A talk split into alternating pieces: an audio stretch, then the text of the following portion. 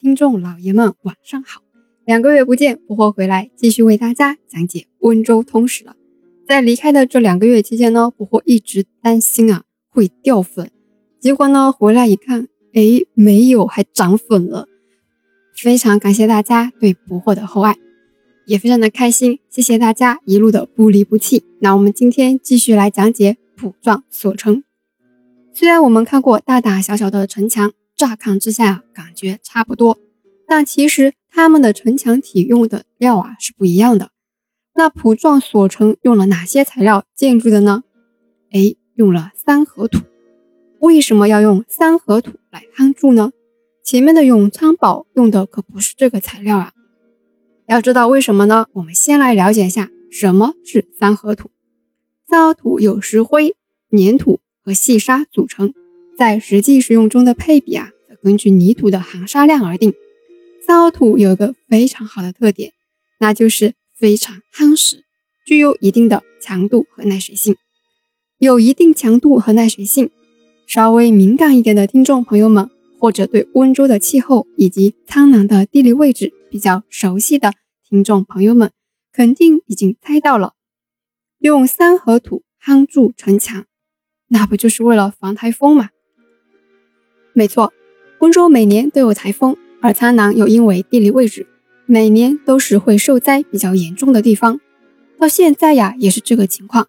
所以呢，土状所城用了三合土来夯筑。用三合土夯筑的城墙，内外两壁间还用了不规则的块石分三层包砌，可见其坚固。同样啊，土状所城外呢，也是环绕着护城河的，而且这个护城河呢，还是颇具规模的哦。一直到今天，虽然普壮所城的城楼啊，除西城楼已经毁灭外呢，另外两处城楼都是在的。东城楼，也就是迎阳楼，在后来呢重建了下，现在在里面陈列着当地自宋代以来的名人简介。在城楼的右侧还立着三块石碑，记载着浦城的建成历史。这门远威门在一九八七年的夏天整修复原了一下。剩余其他建筑也都尚存，都是保存的非常完整的。像城里面的一些街巷啊、格局啊，从明代开始一直到今天都没有变动过。城内还基本保留了原建筑格局以外的一批历史人文建筑，比如城隍庙啊、妈祖庙啊、文昌阁呀、东林寺啊、铁线局啊、马房巷啊、跑马道啊，以及许多典型的浙南院落民居群。和建成奠基石等等，很多处的古迹啊都留下来了，没有毁于战火，非常的不容易啊。